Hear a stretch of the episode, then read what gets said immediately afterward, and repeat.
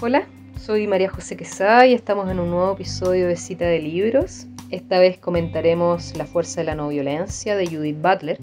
publicado en febrero de este año en inglés y en Chile en septiembre por la editorial País 2 de Grupo Planeta. La selección en esta ocasión corresponde a un tema que es de alcance planetario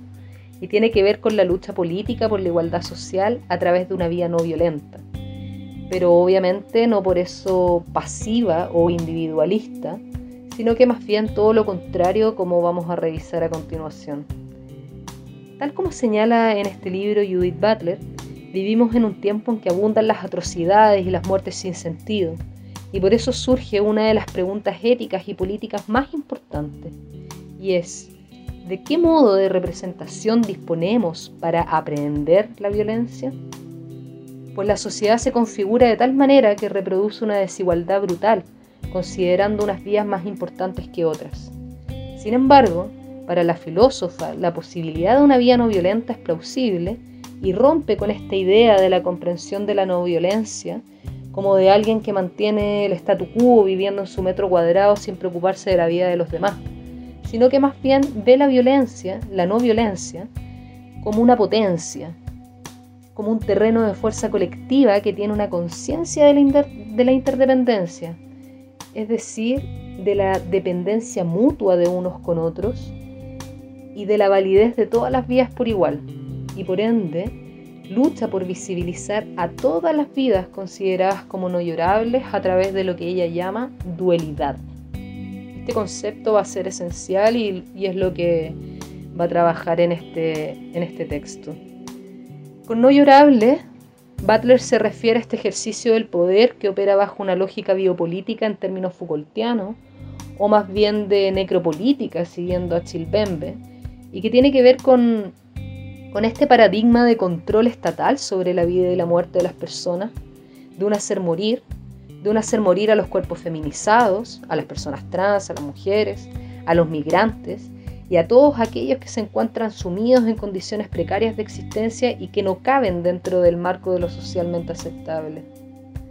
En este sentido, el concepto de dualidad adquiere vital relevancia para Butler, ya que es un acto de resistencia y lucha ante la desigualdad estructural que se vive, y se erige como una práctica de memoria que muestra lo que el poder intenta invisibilizar. Para esto tenemos innumerables ejemplos y uno relevante es el de los movimientos feministas, los cuales de manera colectiva han hecho patente que todas las vidas importan y necesitan ser lloradas. Y cito para poder completar la idea de lo, de lo recién señalado. Butler dice, la no violencia es menos una falta de acción que una afirmación física de las reivindicaciones de la vida, una afirmación viva,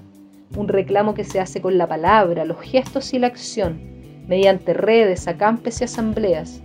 con el fin de redefinir a las personas como dignas de valor, como potencialmente dignas de ser lloradas. Judith entonces nos propone practicar la no violencia de un modo militante. ¿Qué, qué va a significar esto? Quiere decir tener una mirada atenta a posiciones cargadas de binarismos que siempre excluyen a una otra edad. Por ejemplo, esto es una cita, una respuesta a una posición provida, dice, es sostener primero un valor igualitario de la vida y demostrar que una posición provida se basa en una idea de desigualdad de género al atribuir a una vida embronial el derecho a la vida mientras se ataca el auténtico reclamo de las mujeres a disponer de su propio cuerpo en nombre de la libertad y la igualdad. Una posición provida como esa es incompatible con la igualdad social e intensifica la diferencia entre lo duelable y lo no duelable. En otro aspecto de la militancia de la no violencia, una de las consideraciones importantes que Butler reflexiona es en relación a la agresividad y a la necesidad también de poder, de poder replanteárselo a la hora de abordar la no violencia. Pues ocurre que la agresividad está presente en la acción no violenta y muchas veces es la que impulsa la lucha política militante de poder visibilizar la injusticia y la desigualdad de este mundo actual. Entonces la agresividad es parte de nuestras relaciones y está presente en el proceso de accionar no violento, que posibilita mostrar el problema de la distribución diferenciada de la dualidad,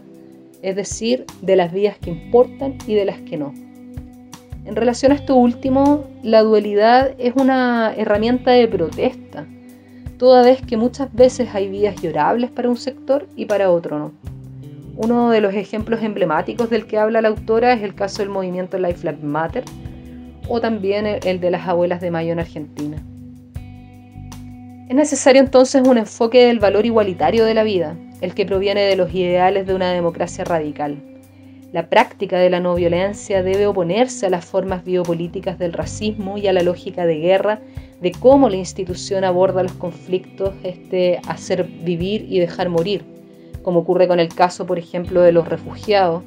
en un mundo donde la violencia se justifica cada vez más en nombre de la seguridad, el nacionalismo y el neofascismo. Las principales preguntas que se reflexionan en estos ensayos son por qué algunas vidas se consideran dignas de preservarse y otras no, y qué es lo que nos lleva cada uno a preservar la vida de otros. Butler nos insta a ampliar esta última pregunta a las estructuras de poder sobre qué instituciones están preparadas para salvaguardar la vida de una población o en verdad de toda la población. Asimismo hace una crítica al antropocentrismo individualista, a la relevancia de esta acción no, violencia que se, no violenta perdón, que se compone de este vínculo interdependiente y aspira a una igualdad social, que da cuenta también de temas urgentes de trabajar, por ejemplo, como es el caso del cambio climático. Una de las tareas consiste en poder crear nuevos imaginarios que permitan pensar en una igualdad radical de la dualidad. Y ya en el último capítulo, eh, Butler aborda la llamada pulsión de muerte en Freud, que desarrolla cierto en el malestar de la cultura y que va a ser entendida como esta capacidad destructiva inherente en los seres humanos. Ante esto, la autora pone el foco en la ambivalencia que siempre prevalece en las relaciones sociales y en donde, cito, pareciera que la tarea es encontrar un modo de vivir y actuar con ambivalencia, un modo en que la ambivalencia no se comprenda como un obstáculo, sino como una división interna que pide una orientación, una práctica ética, pues solo una práctica ética que conozca su potencial destructivo tendrá la posibilidad de resistírsele. Y ya para ir terminando este comentario del libro La fuerza de la no violencia e invitar a su lectura, por supuesto, es poder hacer hincapié en que uno de los desafíos que propone Butler consiste en persistir en la no violencia, no desde la sumisión o el silencio, sino que, no, sino que visibilizando estas violencias sistémicas, mostrando la injusticia o las vidas que se consideran no llorables y llorarlas. Reconocer a su vez la interdependencia, pues su rechazo es la destrucción completa. Hay que aspirar a la igualdad desde un enfoque colectivo y a la posibilidad de relacionarnos de manera diferente, más empática y compasiva. Esto fue cita de libros. Recuerden que estamos todos los domingos comentando las novedades del mundo editorial.